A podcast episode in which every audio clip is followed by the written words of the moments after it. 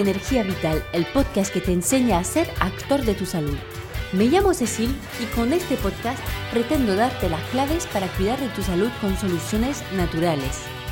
En cada capítulo te ayudaré a acercarte a un equilibrio y una armonía con tu cuerpo, gracias a la fuerza que llevas en ti.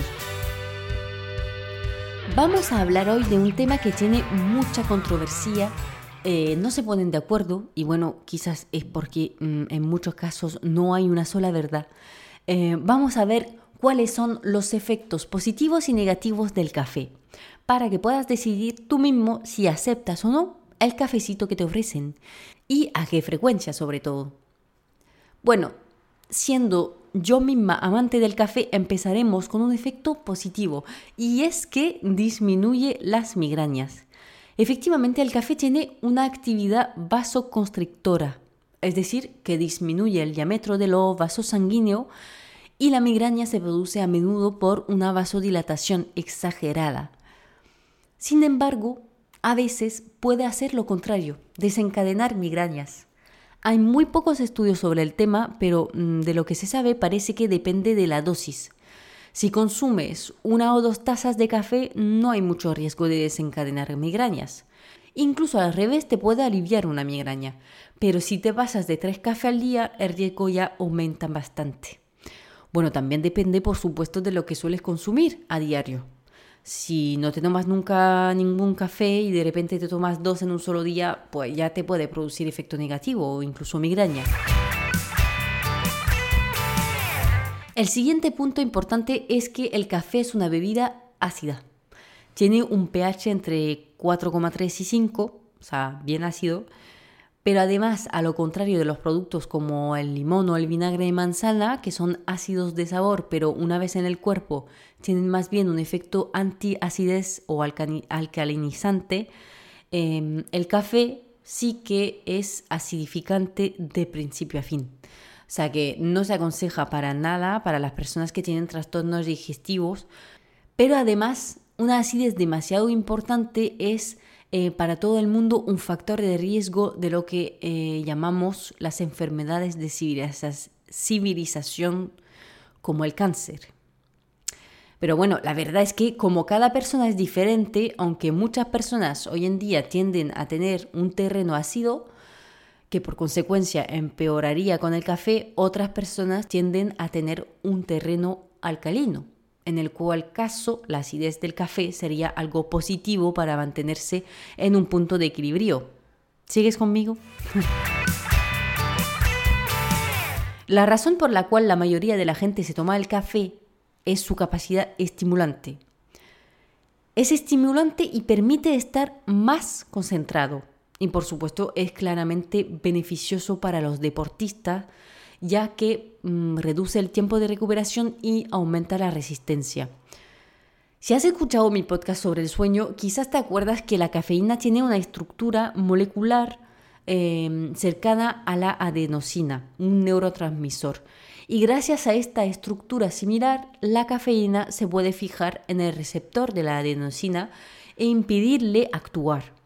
Como te lo explicaba en este capítulo del podcast sobre el sueño, la adenosina se acumula a lo largo del día hasta que haya bastante para su acción sobre sus receptores que te dan sueño.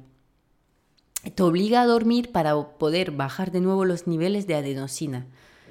Pues la cafeína impide esta actividad de la adenosina, o sea que le dice al cuerpo, cállate, no quiero saber que estás cansado, quiero seguir a full. Bueno, y sí, de vez en cuando nos sirve un poco de efecto estimulante, pero solamente si luego te permites el descanso que te estaba pidiendo el cuerpo, porque la cafeína no disminuye la cantidad de sueño que necesita tu cuerpo, sino únicamente disminuye la sensación de cansancio. ¿Entiendes la diferencia, no? La necesidad de descansar sigue aquí aunque no la sientas, y en algún momento habrá que cumplir con lo que te pide el, el organismo.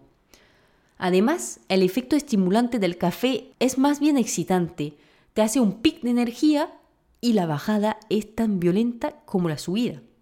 A lo contrario del té, por ejemplo, que contiene teína, que en realidad es la misma molécula que la cafeína, pero em, la teína viene acompañada de otras moléculas que contiene el té que permiten un efecto más a largo plazo, regulando su actividad para que no se produzca ese mismo efecto estimulante puntual y fuerte. Queda claro que eh, el efecto estimulante para una persona que ya es bastante estresada, nerviosa, mm, va a empeorar la situación hasta a veces producir pues palpitaciones, irritabilidad, incluso insomnio. O sea que para este punto también todo depende del terreno de cada persona. Seguimos con un punto poco agradable y es que el café empeora el riesgo cardiovascular. Pero un estudio demostró que en ciertas personas el café aumenta un 35% el riesgo de infarto, si es verdad, cuando en otras personas lo disminuye un 22%. Mm. Bueno, varias razones a esto. Lo primero es que claramente la molécula de cafeína es nefasta para el sistema mm, cardiovascular. Sin embargo, cuando se encuentra en el café, intervienen otras moléculas que sostienen este sistema. Es un principio muy conocido en el mundo de la fitoterapia eh, que ya he mencionado, me parece, eh, se llama el totum, eh, que dice, y está comprobado, que las propiedades de una molécula extraída de una planta son muchas veces muy diferentes de las propiedades de la planta entera, ya que actúan eh, muchos compuestos en sinergia, se potencian, se regulan y dan un efecto propio a la planta. Creo que hablo del tema sobre todo en el capítulo de los aceites esenciales, por si te interesa el tema. Em, además, ciertas personas eliminan el café mucho más rápido que otros que lo mantienen en la circulación sanguínea más rato, lo que por supuesto hace variar el impacto que tiene en el organismo. Bueno, y obviamente hay que mencionar que el estudio que habla del impacto del café sobre el riesgo cardiovascular es un estudio epidemiológico, es decir, que se observan los efectos sin haber controlado los parámetros del estudio, solamente estudiando una población que toma mucho café contra otra que toma poco. O sea que quizás hay algún factor ahí que no hemos tomado en cuenta que impacta los resultados. Así que bueno, no nos lo tomemos como una verdad inalterable, vamos. Bueno, hablemos del punto positivo número, número uno del café, porque aunque no creo que abuse, soy bastante cafetera, así que no me puedo autojoder mi placer mañanero. Hmm.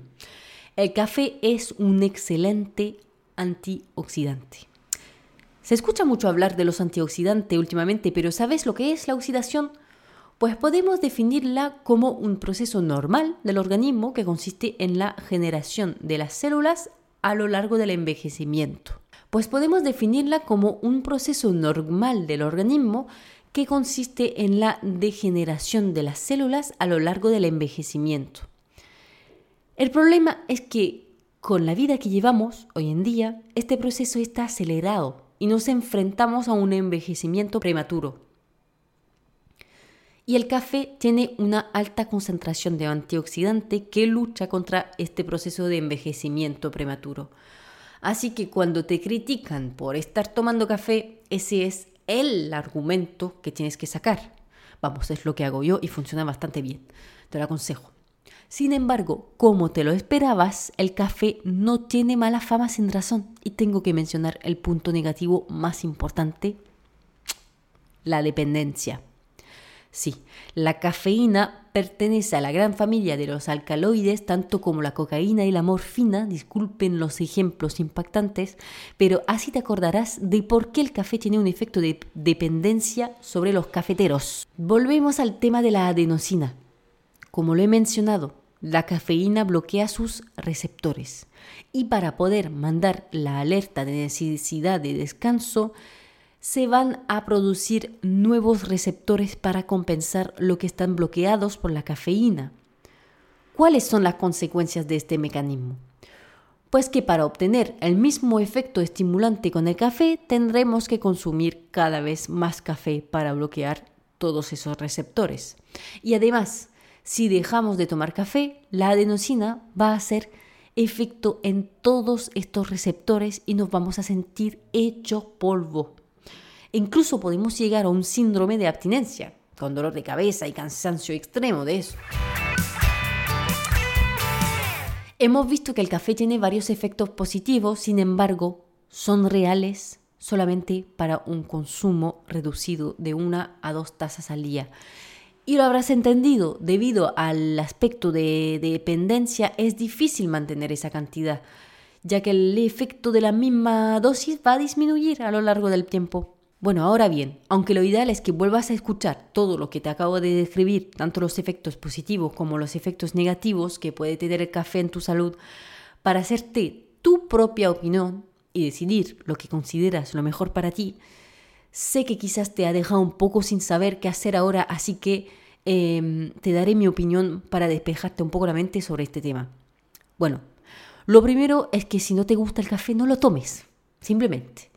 Eso es verdad para muchas cosas.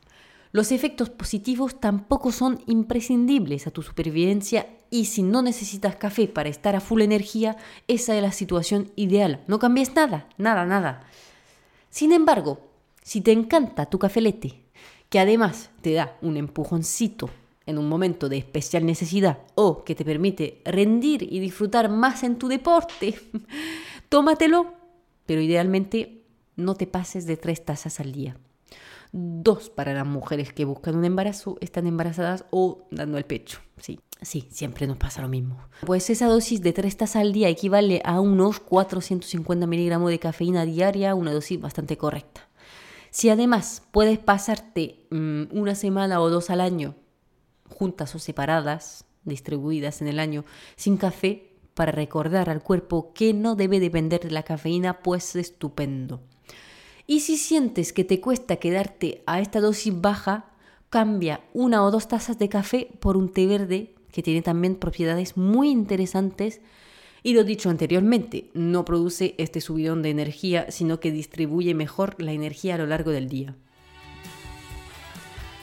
Te veo en Instagram si te interesa más contenido de naturopatía y desarrollo personal. Pásate a contarme si te gusta el café y cuánto tomas al día. No dudes en hacerme cualquier pregunta que sea en la plataforma de podcast donde me estás escuchando o en Instagram si prefieres. Me encantaría saber cuáles son tus dudas y ver cómo podría resolverlas. Y si te ha gustado el capítulo de hoy, no dudes, no dudes en dejarme un comentario o unas estrellitas para apoyar mi trabajo. También puedes compartir una captura de pantalla del podcast en tus redes sociales para ayudarme a comunicar cada vez más sobre la salud natural. Muchísimas gracias por escucharme. Nos vemos en el siguiente capítulo de Cuida tu energía vital.